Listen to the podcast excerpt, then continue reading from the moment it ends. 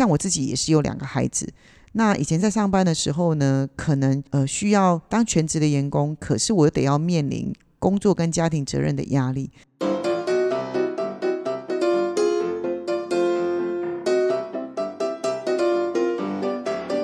Hello，大家好，我是 Grace，欢迎大家今天继续收听我们的节目。今天想要跟大家聊一聊的主题叫做“不让步的沟通”，如何在社交世界中保持自我。这个话题呢，听起来就是很挑战，但是大家不用担心，我们今天就一步一步的来，呃，聊一聊，那也可以解开大家在日常生活当中常常会有一些的困惑。但首先呢，呃，我想要让大家来思考一下人际关系的本质。呃，我常说哈，人际关系它就像是一面镜子，它不仅呢能够照出他人。更重要的是，能够反映出我们自己内心最真实的面貌。我们在跟每个人每一次的交流，每一个微笑，每一句话，那都是表示你在向世界展示你的身份。那问题来啦，在这个过程当中，到底要怎么做，我们才能够不失去自我，那又可以完美的呈现我们自己？在我们在寻找这个答案之前呢，我们也可以先来聊一聊，那人际关系在我们生活当中究竟扮演着什么样的角色？那这些关系，无论是家庭啊、朋友啊，还是职场中的每一个关系呢，它其实都像我们路途当中的灯塔，都在照亮我们前行的方向。那从心理学某个视角来看，这一些关系呢，对我们的幸福感还有心理健康，都占着非常重要的位置。甚至有研究表明，如果你在这些关系里面拥有幸福感，还有心理健康，都能够延长我们的寿命。那相对的，如果呢没有的话呢，大家就知道会发生什么事情了吧？但是说起来好像很容易，建立呢跟维护这些关系真的有点难。连我身为情绪咨询师，我都觉得它很难。不过没关系，就是因为难嘛，我们才有学习的价值。呃，为什么会那么难？因为我们人跟人之间啊，常常会存在着沟通障碍、性格差异，有些时候甚至会有价值观的冲突，那都可能会让我们面临挑战。那么，在面对这些挑战的时候，我们到底应该要如何去维系还有深化这些关系？那又要如何在保持自我独特的同时，还要跟他人建立真诚还有灵活的联系关系？在回答这些问题之前呢，我们也需要关注一些经常被忽视的沟通细节。嗯，例如非语言沟通的力量，还有共情的重要性。在现在这个社交媒体非常盛行的时代，我觉得要怎么样维持真实的人际关系，就变得很重要。那么，到底有没有方法可以让我们立即的应用到日常生活上？我可以提供大家几个方法。首先呢，就是深入倾听，还有同理心。倾听啊，我一直觉得它不仅只是展示礼貌，我觉得它还是一种理解，还有感同身受的能力。当我们能够全神贯注在聆听对方的时候，呃，不但可以让我们更深入的理解对方的想法，同时我们也是在向对方展示出我们的尊重还有关怀。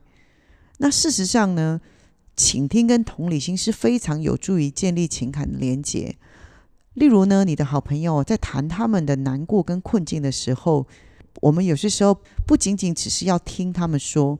我们也可以透过提问还有肢体语言来展示我们的关心，还有更多的理解。那么非语言沟通也同样一样很重要，它包括着我们的肢体语言啊、面部表情，还有跟人之间的眼神交流。这些非语言的沟通方式呢，它能够传达我们的真诚还有情感。所以啊，我觉得开放式的眼神交流，还有你的身体的姿态，都能够表现出你自己的自信，还有你跟人交流的意愿。如果你能够学会掌控这些非语言的技巧，还有传达正确的情感还有态度，我相信呢，你在呃人际关系上一定会无往不利。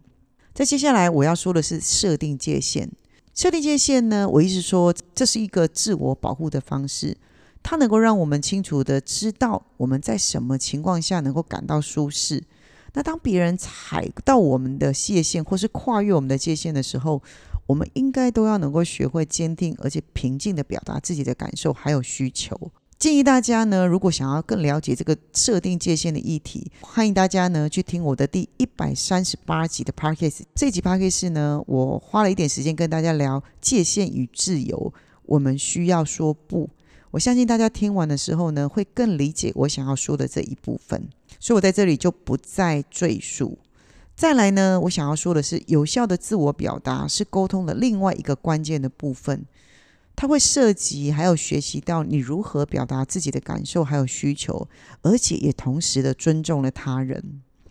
举个例子来说呢，你在伴侣之间争吵的时候呢，你一定要避免的直接指责对方，而是应该要先表达你自己的感受。例如呢，你一直很担心对方发生什么事情，可是你一直打电话给他，可是对方都没有接。然后呢，久了之后呢，你就转而愤怒。但事实上，你在沟通的时候，你应该是用我的语言出发点。例如，你应该是要告诉对方说：“我找了你好久，我真的很担心你发生什么事情。下次呢，你可不可以不要不接我的电话？也或者呢，如果你真的在忙，你可以发一个讯息给我。”例如，可能你只要发一个字“忙”，哦，我就知道你在忙了，那我就知道你安全，那就没事了。不然我会一直很担心你。像这样子的沟通呢，就是比较有开放性，还有建设性的沟通。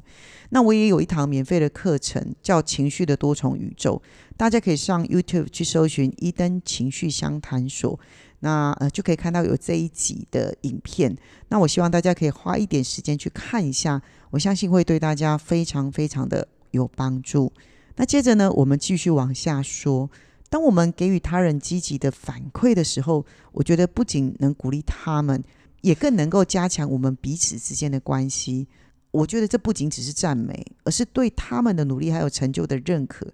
所以啊，我觉得当别人表现好的时候呢，我们要及时的认可，还有肯定他们，这一些都能够强化我们彼此之间的信任，还有尊重。最后呢，我要提到的就是我很常说的自我反思的重要性。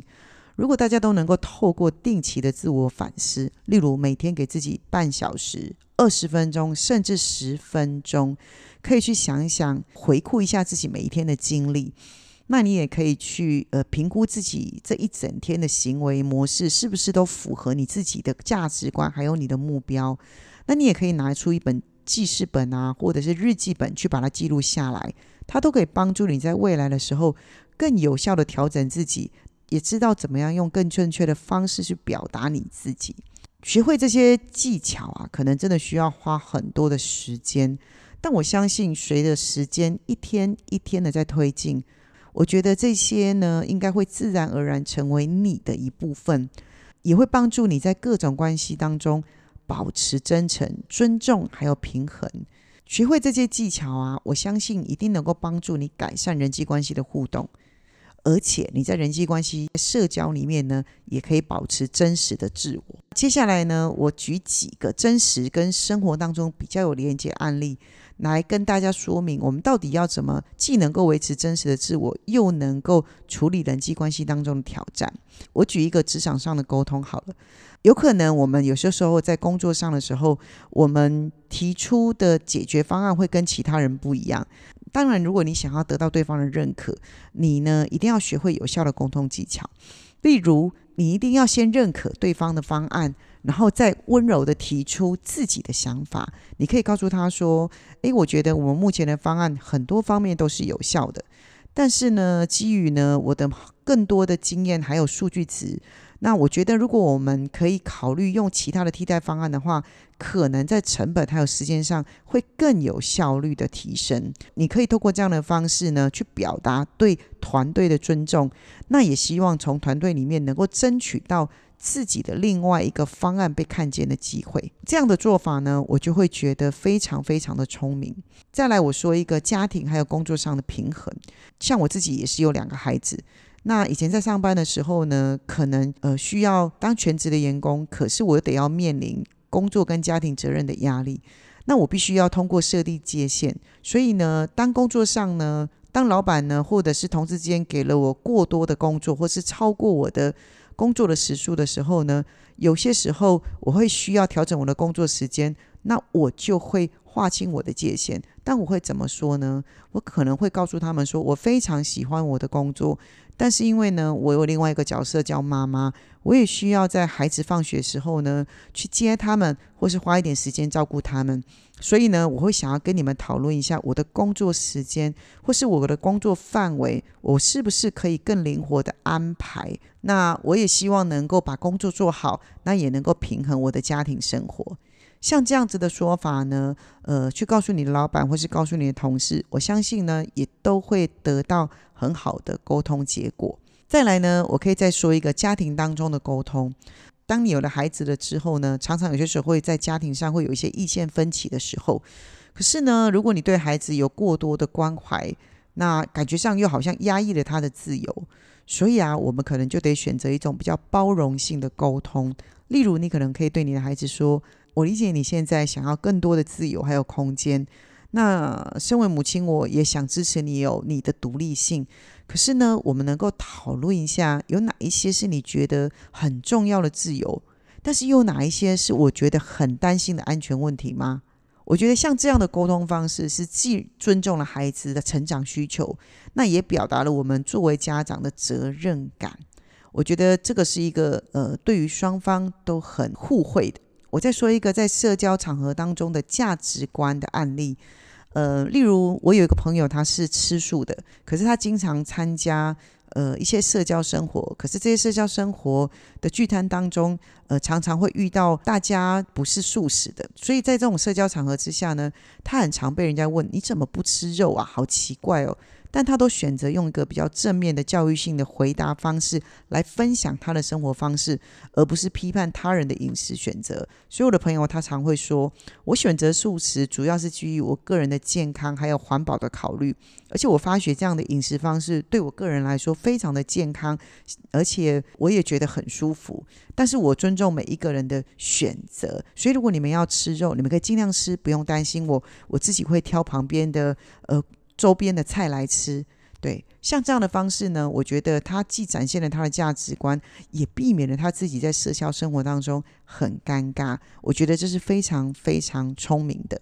那我刚刚讲了以上的这些案例啊，无论是在职场啊、家庭还是社交媒体上，透过开放的沟通呢，跟相互理解，还有呢，坚持个人的价值观，我觉得呢，我们都能保持真实自我的同时，而且又有效的跟他人互动。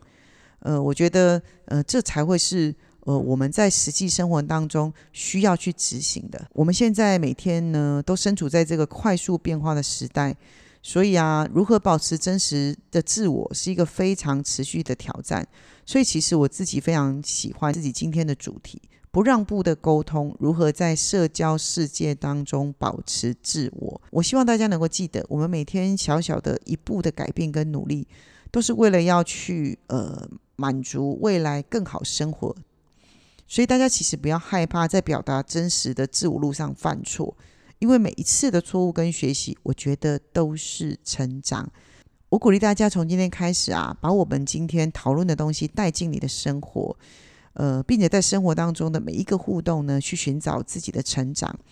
那无论你以前有没有这么做，我觉得大家都可以开始一下这一段旅程。无论你是选择用深入沟通啊，或去设立界限，还是你会选择在安静的夜晚去跟自己进行一个自我对话，我觉得呢，你自己每一次的对话都是很值得注意的。那你自己的每一次的反省，也都能够为你带来成长。那希望呢，今天的节目呢，呃，都能够帮助到大家。那我也想要对每一位听众说，这一路以来啊，我们已经一百多集了。我非常感谢有很多的听众都是一路的陪伴。我希望啊，在每一集的节目都能够为大家的生活带来一些思考还有启发。